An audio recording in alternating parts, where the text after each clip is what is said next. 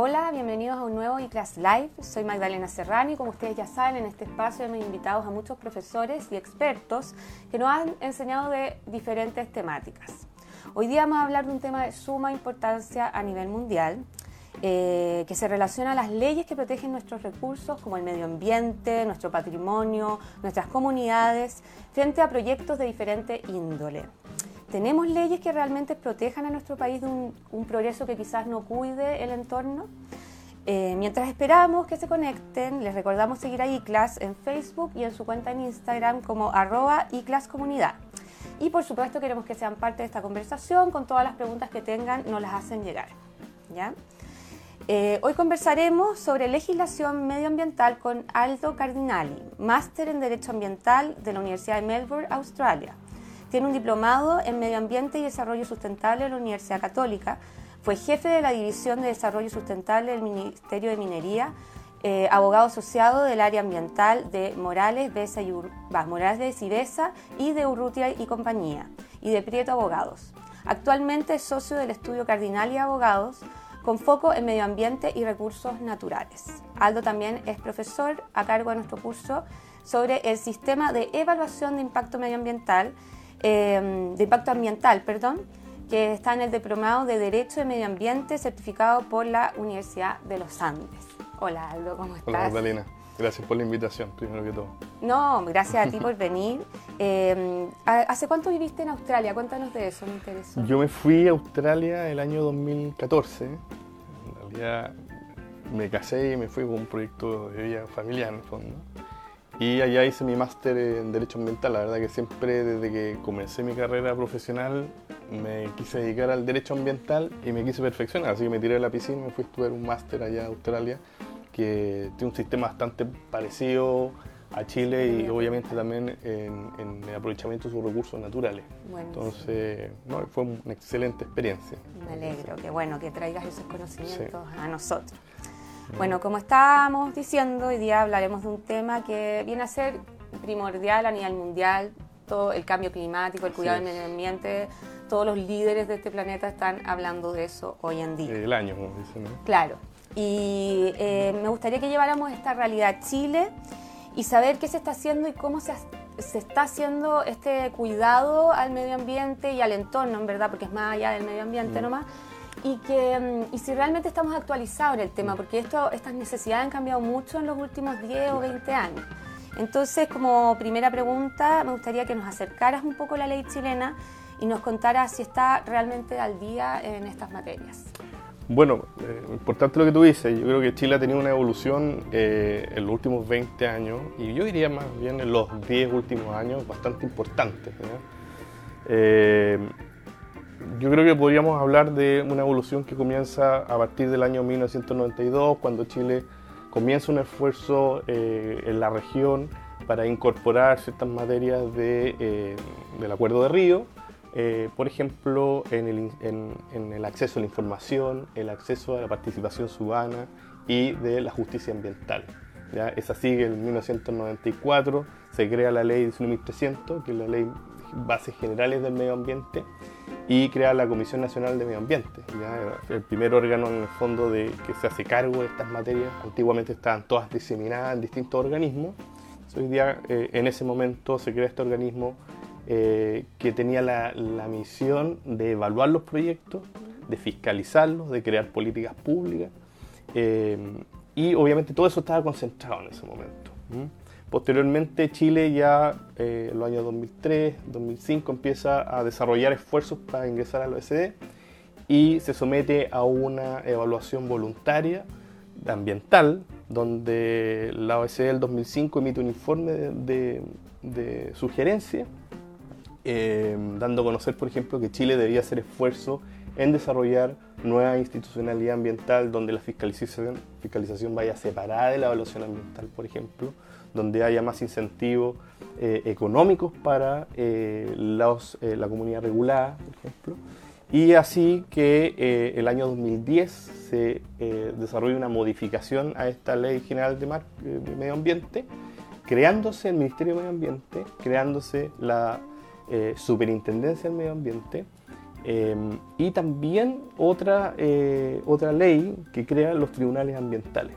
En el, fondo, esto viene a perfeccionar un poco lo que se había eh, comenzado en esa época, tomando las recomendaciones de la OECD en estos aspectos de separar la fiscalización del ente que tiene por objetivo eh, administrar el sistema de evaluación de impacto ambiental y obviamente se crea también el servicio de evaluación ambiental que tiene por objetivo la administración de este sistema de evaluación de impacto ambiental. Sea, se hizo como más una institucionalización de todo este, Exactamente.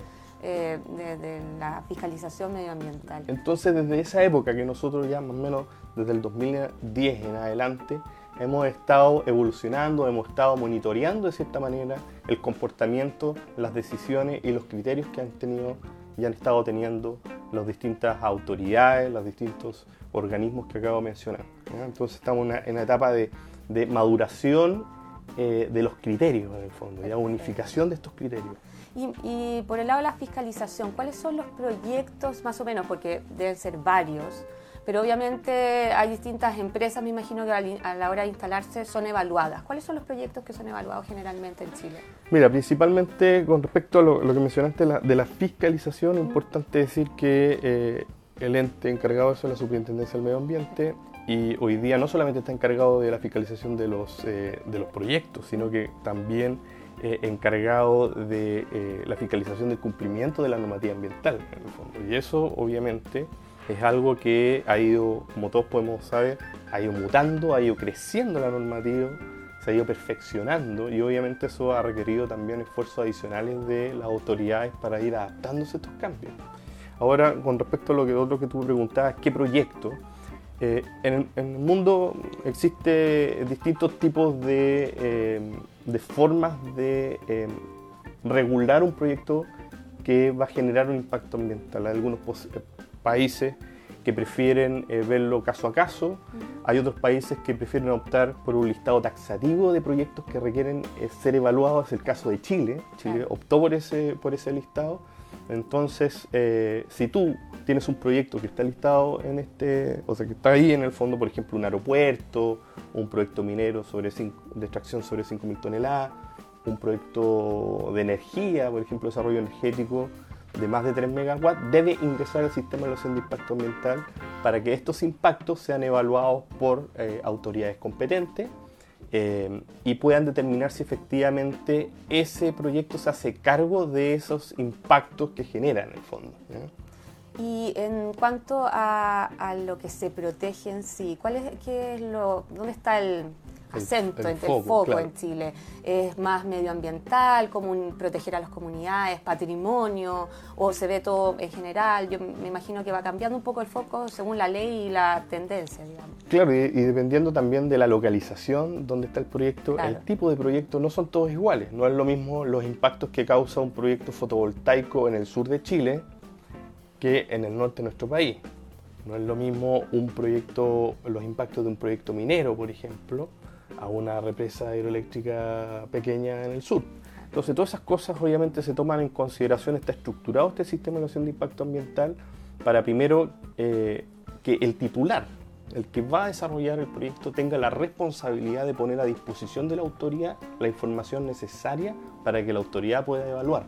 Es decir, es ella la que dice, autoridad, estos son los impactos que mi proyecto va a causar, va a causar impactos que son significativos en distintos componentes, por ejemplo, en las comunidades, en la flora, en la fauna nativa, por ejemplo, y eso va a significar, valga la redundancia, un impacto significativo sobre el medio ambiente y va a tener que proponer ciertas medidas de mitigación, de compensación y de reparación para hacerse cargo de esos impactos en el fondo. Entonces, ahí es muy importante tener en consideración cuando un proyecto cumple eh, o se encuentra listado en, ese, eh, en el artículo 10 de, de la edición 1300, debe ingresar al sistema y el paso siguiente entonces es determinar. Lo hago a través de una declaración de impacto ambiental, que es una declaración jurada que dice que no realiza eh, impactos significativos o no va a realizar esos impactos significativos, o un estudio de impacto ambiental donde sí reconoce que hay impactos significativos y donde propone medidas de mitigación, de compensación y reparación para, en el fondo, hacerse cargo de esos impactos ambientales. Y a la hora como de aplicar las normas, la fiscalización, etcétera, ¿cuáles serán las mayores dificultades que podrán tener como los entes fiscalizadores o las instituciones eh, eh, con los evaluados, digamos? Eh, no sé, están abiertos a ser evaluados, a hacer los cambios, o en general hay como una resistencia, o eh, falta de recursos, por ejemplo, mm. falta de, personal que vaya a evaluar. ¿Existen ese tipo de problemáticas? Sí, tú yo creo que mencionaste varios de esos puntos que son eh, súper importantes. Eh, importante considerar la, evolución que ha tenido el sistema jurídico ambiental chileno y sobre todo también la actitud de la comunidad regulada. Eh, no es lo mismo la actitud de una, de una compañía eh, hace 15 años atrás que la que tenemos hoy día. Hoy día existen compañías, yo creo que la mayoría de las compañías desarrollan políticas de sustentabilidad. Eh, antiguamente había una especie como un bicho raro que estaba a cargo del tema ambiental y todo. Una oficina muy exacto, muy aparte y muy poca, muy pocos fondos en el fondo para, para eso. Y posteriormente yo creo que hubo un cambio también en la comunidad regulada, internacional, nacional, por cierto, eh, que no necesariamente fue impulsado por los cambios eh, eh, regulados en Chile, sino que también un tema de cultura internacional. claro. ¿ya? Y, hoy día podemos ver gerencias de sustentabilidad con políticas transversales en toda una empresa, no solamente de, de, esa gerencia, sino que son transversales absolutamente en todos los el ordenamiento de, esa compañía, todas las personas ya sienten eh, o tienen, sienten responsabilidad respecto al cuidado del medio ambiente. También es importante mencionar que la comunidad hoy día se siente mucho más empoderada. Mm, hoy, día, hoy día hay una, una, comunidad que no, no quiere solamente saber de qué se trata ese proyecto, ellos quieren participar en el diseño de ese proyecto. Y esas son cosas que yo creo que hoy día las compañías tienen que leer en, aras de poder desarrollar su proyecto de manera tranquila. Y también desde la perspectiva de eh, la institucionalidad de los organismos públicos, también requiere un cambio, una, actualización constante. Eh, necesitamos eh, gente más capacitada de los organismos públicos, necesitamos gente que entienda de los cambios tecnológicos que se están desarrollando también en las compañías eh, y eso eh, yo creo que es algo que ha ido evolucionando de manera exponencial y cada vez más rápido en fondo. Hablando de la comunidad, qué bueno que lo mencionaste, porque te iba a preguntar, como visto uno desde la ignorancia, o sea, como ciudadano normal que no entiende mucho las leyes y todo, pareciera que fueran poco estrictas, mm. por, eh, porque te llama la atención que un proyecto como Hidroaicén sea detenido por la comunidad y la movilización ciudadana más que por la ley. Mm. Entonces, ¿cuál es tu opinión ahí al respecto? Mira, yo creo que, como, como he dicho, eh, Chile ha evolucionado en, en aspectos en materia ambientales. Eh, claramente si mira, damos un vistazo a 10 años atrás, 15 años atrás, eh, es cosa mirar las resoluciones de calificación ambiental, que son las licencias ambientales que se otorga la autoridad a los proyectos para que puedan operar, eran de 2 o 3 páginas. Hoy día eh, esas, esos, esas resoluciones de calificación ambiental sobrepasan muchas veces las 100, 200 páginas. Entonces claramente hay una evolución en la información que los mismos titulares entregan a la autoridad y también en la preparación, como comentaba, de la misma autoridad. Eh, lógicamente esto eh, va requiriendo nuevo esfuerzo y yo creo que nunca vamos a llegar a una piedra a tope. Hoy, aquí estamos bien en materia de, sustentabilidad, aquí estamos bien en materia de ambiental. No, pero eh, si tú me preguntas, yo creo que Chile ha dado buenos pasos. Hoy día tenemos una, una, una institucionalidad robusta que obviamente requiere ciertas eh, cristalizaciones en los criterios que ha ido teniendo las autoridades. Tenemos leyes eh, que están hoy día en discusión en el, Congreso, que son importantes, por ejemplo, la creación del Servicio de Biodiversidad Diaria Protegida, que esperemos que sea aprobado prontamente. Eh, la ley de cambio climático, que está hoy día también en discusión en el Congreso, la ley de responsabilidad extendida al productor, que fomenta también el reciclaje. Entonces yo creo que Chile, eh, más que eh, esté bien, yo creo que ha tomado un liderazgo, un liderazgo preponderante en la región respecto a estas materias. Buenísimo. Pero ahí también eh, como una duda que me queda con respecto a ser un país en crecimiento Eh, se debate mucho de si se puede o es justo que para los países que están en vías de crecimiento se les exijan todas estas mm. como leyes medioambientales que entorpecen a veces un poco, uno ya sabe que hay que crecer de la mano de esas leyes porque al final es mejor para todos. Mm. Pero eh, ¿es realmente posible para estos países que son más chiquititos, que están en crecimiento, desarrollándose, ir aplicando todo este tipo de innovaciones que parten igual de, de países ya más eh, ya desarrollado. Exactamente. Chile es un país que vive de, sus recursos naturales. ¿ya? No, no, no es eh, eh, exactamente la misma historia que países europeos que viven de la tecnología, el desarrollo de la, de la, de la, de la, de la innovación. ¿ah? nosotros dependemos de nuestros recursos naturales y eso hay que entenderlo. Chile es un país que depende de su minería, depende de su agricultura, depende de su pesca y eso yo creo que no va a cambiar mucho. Lo que podemos es desarrollar un valor agregado en la extracción y el aprovechamiento de esos recursos naturales, en desarrollar un aprovechamiento sustentable. Y, eso yo creo que no escapa mucho de la realidad de países subdesarrollados. La mayoría de los países subdesarrollados viven de la extracción de sus recursos.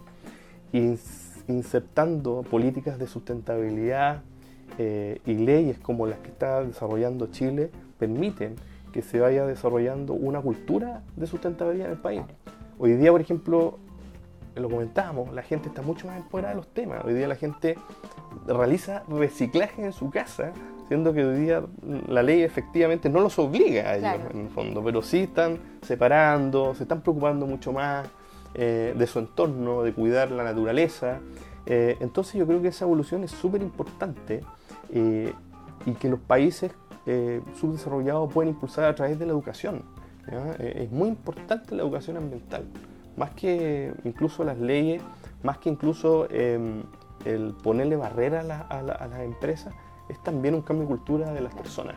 Entonces yo creo que eso es fundamental y eso es algo que ha logrado Chile, eh, que la comunidad chilena ha desarrollado también y se ha ido empoderando estos temas y contagiando también a la autoridad. Este es, un tema público-privado finalmente, donde todos participamos, las municipalidades, eh, la gente en su casa, la que nos afecta a todos finalmente. A todos al final. y, no, solamente señalamos a la autoridad, sino que hoy día la gente propone a la autoridad ciertas medidas. Por ejemplo, eh, el, el, Chao Bolsa, el Chao Colilla, el Bombilla, que son, fue, eh, fue nombrado por la, por la comunidad como la mejor política pública del año 2018. Y eso eh, es, relevante, creo yo, y creo que el gobierno en ese sentido le ha pegado en el clavo. Claro, ha sabido leer lo, Exactamente. que le están pidiendo. Les contamos a los que se están conectando recientemente que estamos hablando en este Class Live junto a Aldo Cardinali acerca de las leyes de impacto ambiental en Chile. Eh, veamos ahora si tenemos algunas preguntas de la comunidad. En las leyes, ¿existen miradas interculturales para protección de territorios ancestrales? Mira, yo creo que hoy día en materia de, cuidado de nuestras comunidades, reconocimiento de las comunidades indígenas, se ha evolucionado con, eh, el convenio 169, con reconocimiento y la incorporación de ciertos elementos, por ejemplo, eh, la consulta indígena dentro del sistema de evaluación de impacto ambiental. Eh, cuando un proyecto genera impacto significativo, debe presentar un estudio de impacto ambiental y debe, dentro de ese sistema de evaluación de impacto ambiental, entrar a una fase de la consulta indígena, donde ellos determinan si efectivamente este proyecto le afecta o no. ¿eh? Entendemos que eso no es vinculante, claramente, pero es un avance que Chile, un paso que Chile decidió dar. Por supuesto que yo creo que todavía estamos al debe con, materias eh, interculturales, de reconocer primero las distintas, no solamente el pueblo mapuche o el, pueblo atacameño, sino que muchos más, en el fondo, la representatividad de ellos. Y eh, yo creo que es importante que ellos también vayan tomando un rol preponderante en el desarrollo, en el diseño de los mismos proyectos, con las comunidades en el fondo, con las comunidades ordinarias, común y corriente eh, y puedan participar de este, del, diseño mismo de un proyecto en el fondo. En, en, ese, en esa línea em, se ha discutido, se está discutiéndose en el gobierno, en el parlamento, desarrollar eh, mejores reconocimientos eh, para las comunidades indígenas y que ellos también se sientan respaldados por, por, su nación en el fondo.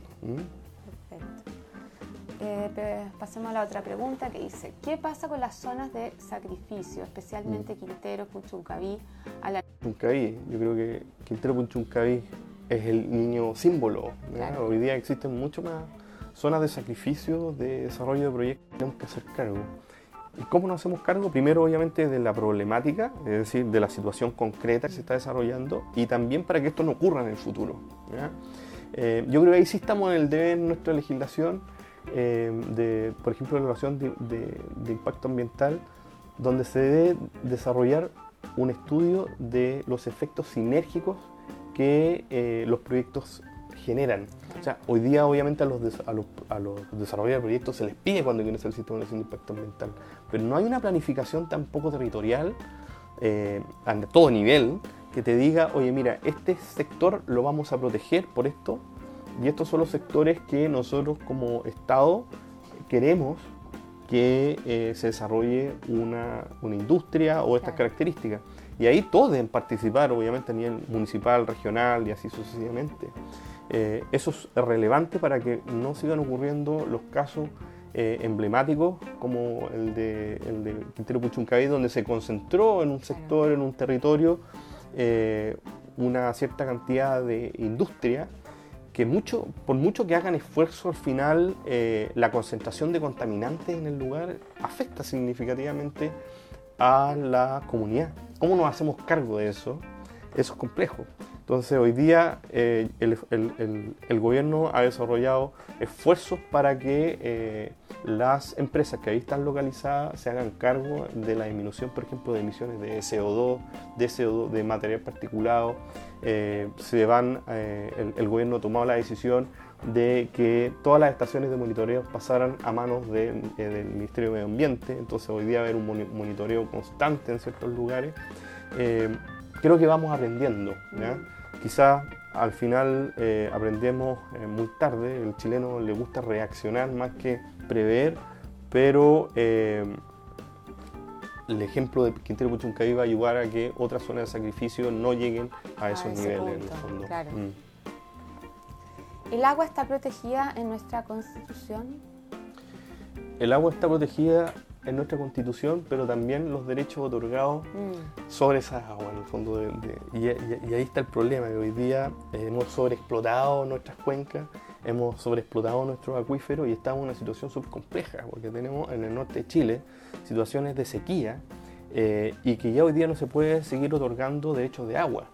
Las empresas y las personas tenemos que tomar conciencia de esto e intentar buscar otras vías para poder abastecernos de agua potable. En algún momento, hace algunos años, comenzó, se comenzaron a desarrollar proyectos, por ejemplo, de salinización, pero requieren también un esfuerzo económico eh, importante y también eh, de energía. Hay otros ejemplos, hoy día la tecnología está tan desarrollada que permite incorporar otro tipo de ejemplos que, que, sean, que, que existen en todo el mundo en el fondo, que permite eh, desarrollar un abastecimiento responsable. Por ejemplo, hay proyectos que están hoy día eh, siendo tramitados eh, para concesión pública de una carretera hídrica que podría o eventualmente extraería las aguas que, que, que, se van al mar en el fondo. Y antes de eso captar una cierta cantidad manteniendo obviamente un, el ecosistema bien en equilibrio. Y eso transportarlo a través de ciertos mecanismos simples a el norte de Chile para que pueda ser aprovechado por las comunidades y por las empresas que necesitan del agua para poder desarrollar su actividad económica. Claro, es como una optimización del agua que tenemos, porque finalmente es como un país tan diverso en materia, hay países, no sé, Israel, que no tienen nada de agua y tienen que... Eh, ingeniársela. Ingeniársela, acá también debería ser de alguna manera eh, protegiendo nuestra agua, pero también repartiéndola justamente, si es que... Exacto, equitativamente. Y hoy día la tecnología da para eso, o sea, hay tecnología se están desarrollando eh, esfuerzos en el gobierno. Eh, por ejemplo, hoy día yo sé que hay un comité hídrico que está discutiendo respecto a estas materias eh, y que ya es una realidad. O sea, hay una piedra tope, aquí sí que hay una piedra tope en el uso del agua. el uso de agua responsable en el fondo. Claro. Si la pena es como dices tú, que siempre estamos reaccionando tras eh, la catástrofe, que ya hay lugares en emergencia con sequía y ahí se nos empiezan a, ocurrir las cosas. Eh, tenemos más preguntas. Desde el momento en que se hace un estudio de impacto ambiental y se otorga el permiso, ¿cuánto tiempo tiene de duración ese estudio? Y si el proyecto fue aprobado el 2010 con la legislación antigua, ¿qué pasaría? Ya, eh, bueno, todo esto va a depender mucho del tipo de proyecto y, de la duración que el mismo desarrollador necesita para poder eh, implementar ese proyecto. Por ejemplo, em, un proyecto minero por lo general va a solicitar un permiso ambiental por 30, 40 años y si realiza nuevos descubrimientos va a, volver, a poder extender en el fondo. Un proyecto fotovoltaico también de 30 años y em, podría también, en caso eventual, extenderse. Va a depender mucho cuánto dura ese permiso. Va a depender de, obviamente, eh, la actividad económica que quiera desarrollar eh, ese titular y de cuántos años quiera desarrollarlo. Eh, obviamente, siempre hay plazos fijos y obviamente dentro del estudio de impacto ambiental se requiere no solamente evaluar los impactos que van a existir dentro de la construcción del proyecto y la operación, sino que también en la etapa de cierre. A los titulares hoy día se les exige cumplir eh, con ciertos eh, parámetros para que eh, una vez que ese proyecto se vaya, eso se pueda devolver al medio ambiente de la manera más parecida a lo que se encontraba en ese momento, en el fondo, y con monitoreo en muchas veces perpetuo respecto a los diferentes eh, componentes que existen y que fueron afectados en el lugar. Y si fue con la legislación antigua, o sea, ¿se puede ir cambiando un poco lo que se le pide a este proyecto o no? Es que ahí hay, claro, hay, hay un problema y es lo mismo que pasa con los derechos de agua. Tú cuando otorgas derechos tienes que respetar eh, mm. esos derechos y, al final eso tiene cosas positivas y tiene cosas negativas. Entonces cuando hay un proyecto que fue eh, evaluado muchas veces de mala manera en el, pasado, eh, se encuentra un poco em, como cerrado ese proyecto a través de su estudio de impacto ambiental o su resolución de calificación ambiental. Pero sí se le puede hacer cierta exigencia a través de normas de emisión, normas de calidad.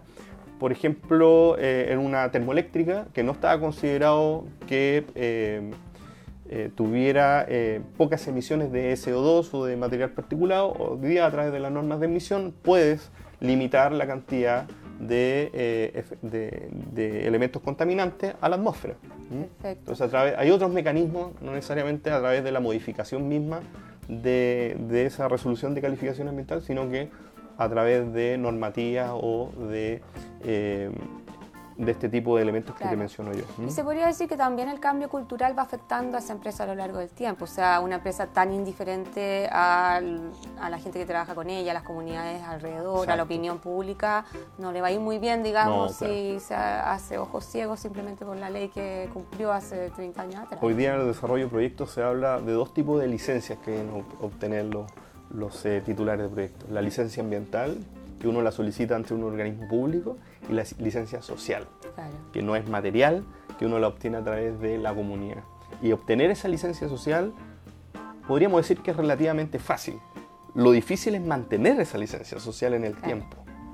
Y ahí están los desafíos, porque como decías tú, obviamente eh, la tecnología va cambiando, la cultura va cambiando, eh, la gente se va empoderando, va entendiendo qué es lo, qué es lo que corresponde en, en cuidado medio ambiente y eso se lo va haciendo exigir también a las compañías las compañías van leyendo esto, van desarrollando políticas de sustentabilidad, van implementando, por ejemplo, en el caso concreto de las termoeléctricas, eh, filtros, van incorporándolas sin que la misma eh, resolución de calificación ambiental o autorización lo establezca.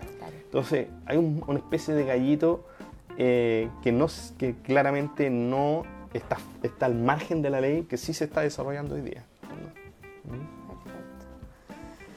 ¿Por qué se considera únicamente a proyectos con carga ambiental la ejecución de participación ciudadana, cuando en muchos casos proyectos inmobiliarios en su mayoría sí afectan a la comunidad y está la y esta, al solicitarla, el SEA en la mayoría de los casos la rechaza. Mm. Un poco seguimos hablando de, las peticiones de la... Sí, eh, eso es súper relevante y, es algo que ha sido objeto de, crítica el último tiempo eh, respecto a, la, al marco regulatorio que existe. El marco regulatorio hoy día dice que si tú no generas impacto significativo en el medio ambiente, debes ingresar a través de una, una declaración de impacto ambiental, es decir, una declaración jurada de que no voy a desarrollar impacto significativo.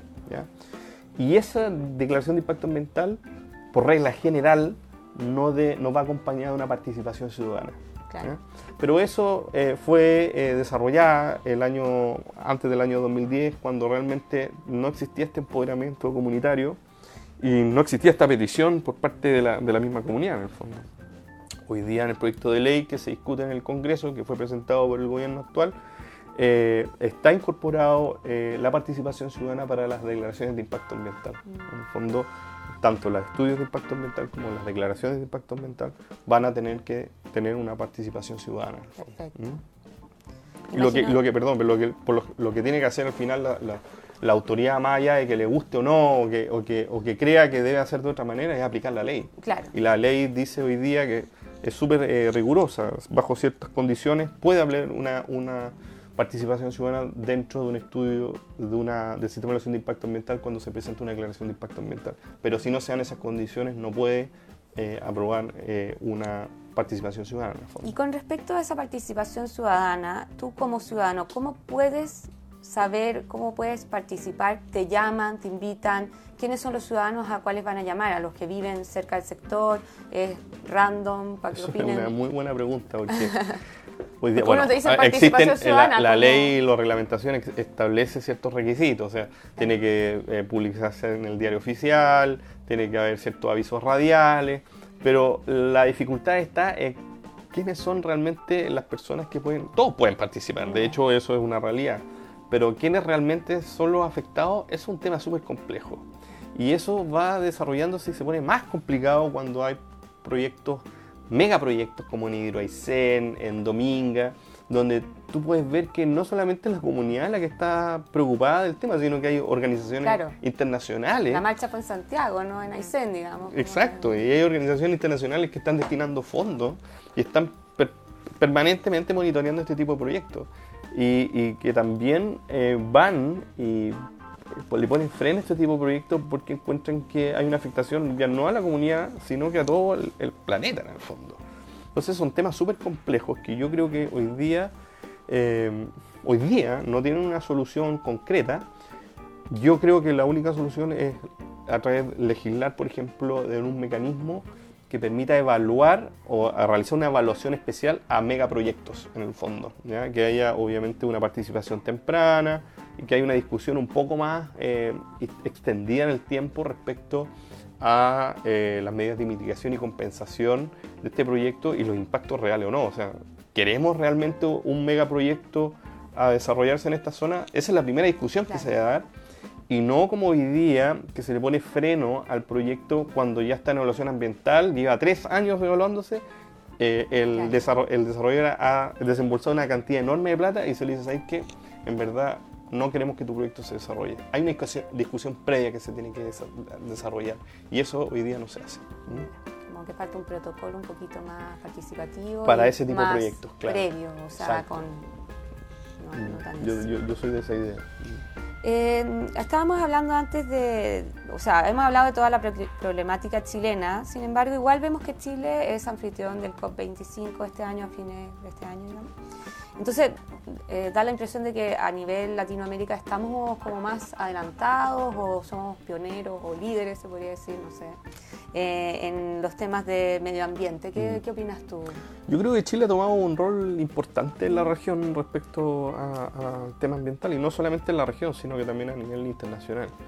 Y una de las una de las claras muestras de eso es que hoy día, este año, vamos a ser anfitriones de la COP25 Em, y, que van a participar más de 197 países em, y que obviamente este tema ha tomado la agenda no solamente de, este gobierno y no solamente del Ministerio de Medio Ambiente, sino que absolutamente de todas las carteras del gobierno.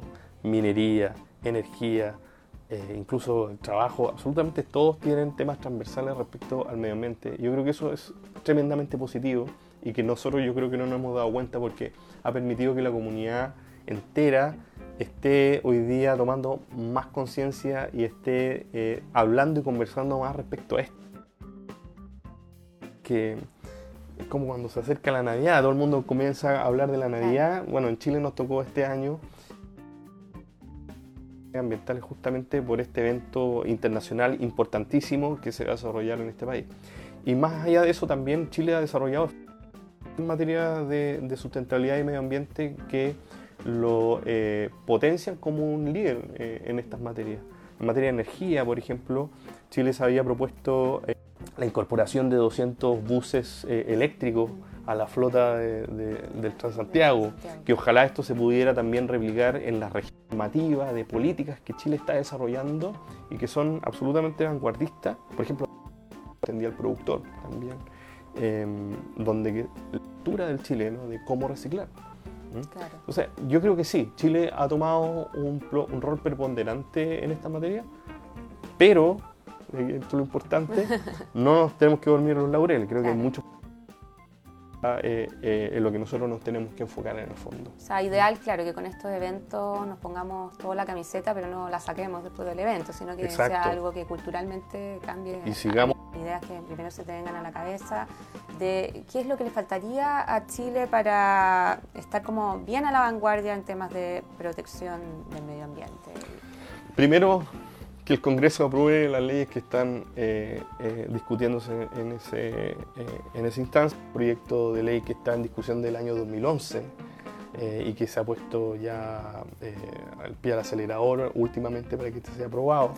Creo que es una materia fundamental en materia de protección del componente flora, fauna en fondo Em, el ordenamiento, territorial.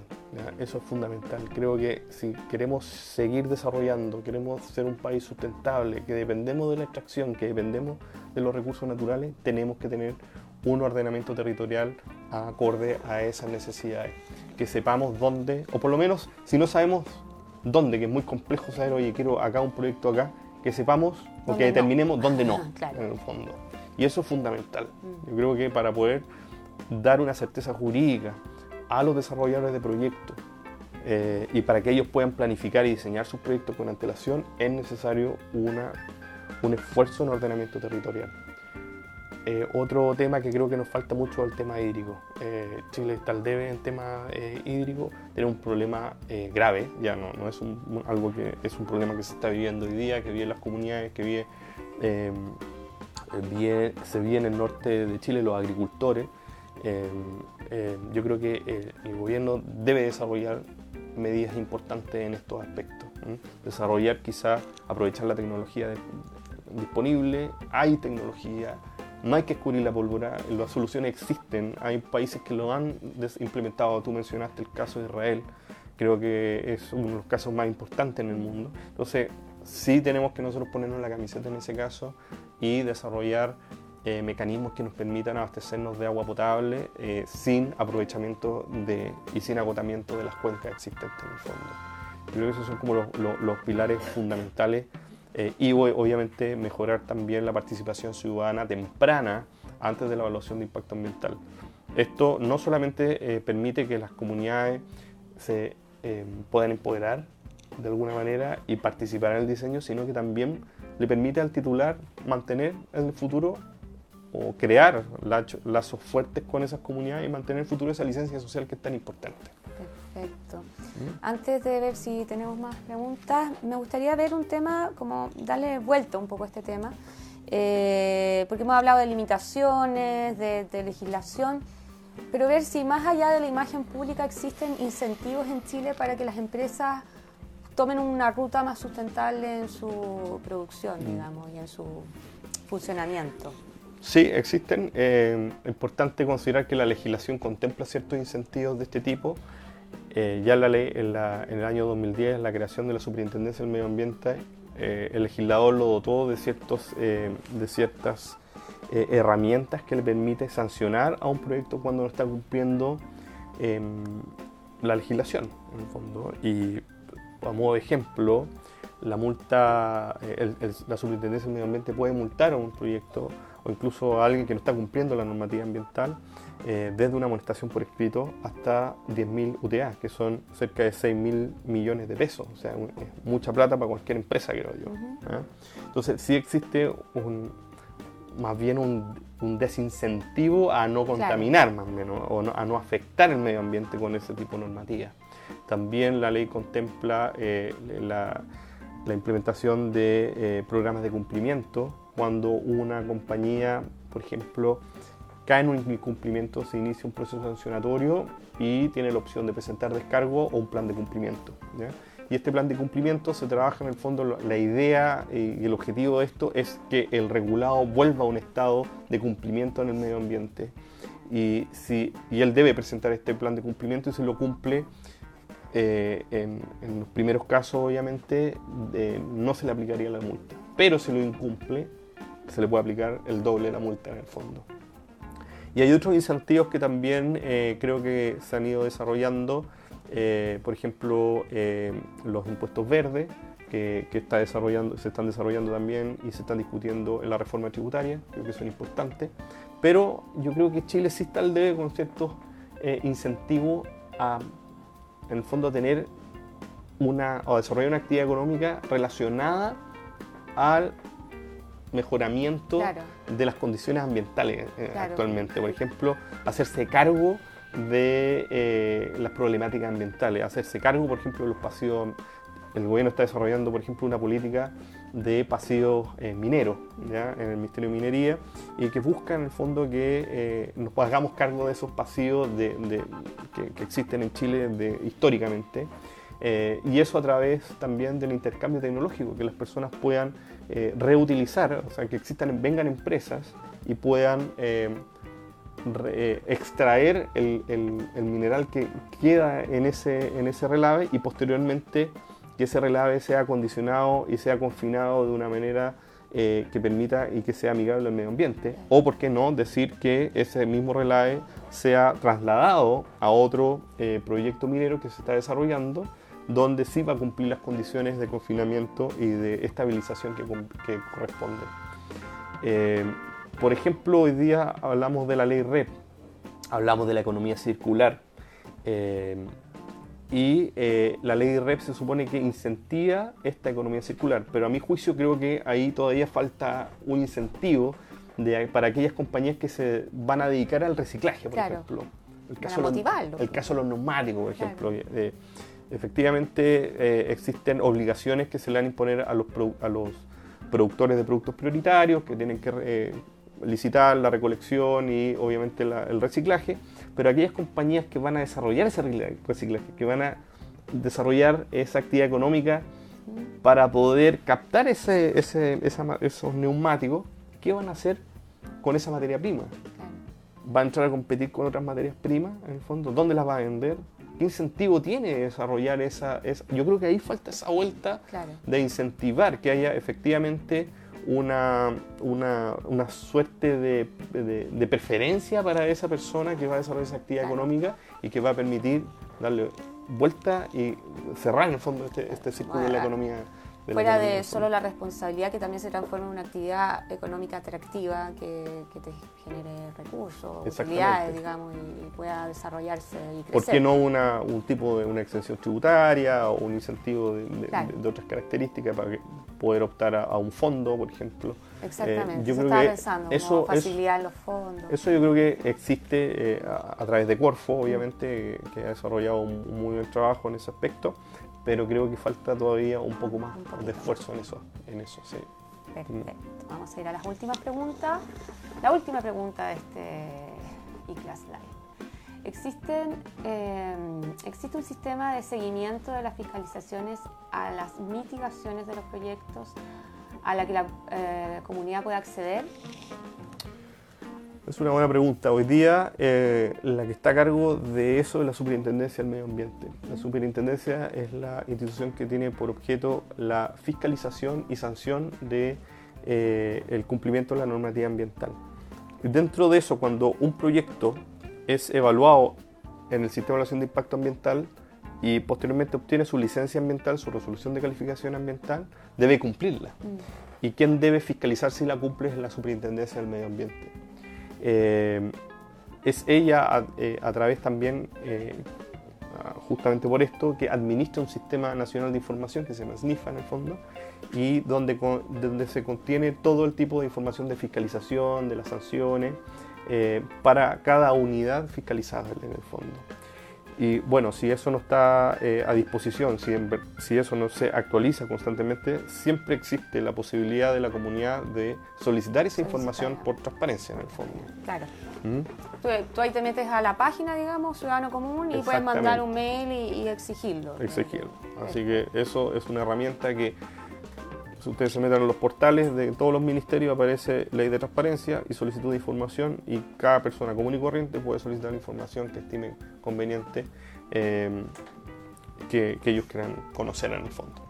O sea, como conclusión yo creo que eh, estamos bien, pero nos queda, nos queda aún. Y, a, mí, me gustaría el día como mañana. Como comunidad tenemos que participar alto. Claro, de alguna manera, en lo posible, porque obviamente siempre hay información sensible mm. que las compañías no van a querer eh, eh, entregar y proporcionar. Quizás, eh, yo creo que vamos a llegar a esto, que haya sistemas que te permitan un monitoreo en línea constante y que la comunidad pueda ir a, interiorizándose esto en línea, en el fondo. Yo puedo abrir el computador y yo pongo la empresa X, en qué está, cómo está monitoreando. Estos son los, eh, los impactos que provoca, estas son las medidas de mitigación, compensación y estos son los eh, programas que está desarrollando, de qué manera lo está desarrollando, cómo ha cumplido. Eh, yo creo que eso vamos para allá y, es, y, yo creo que no en, un tiempo muy, muy largo en el fondo. Muy bien.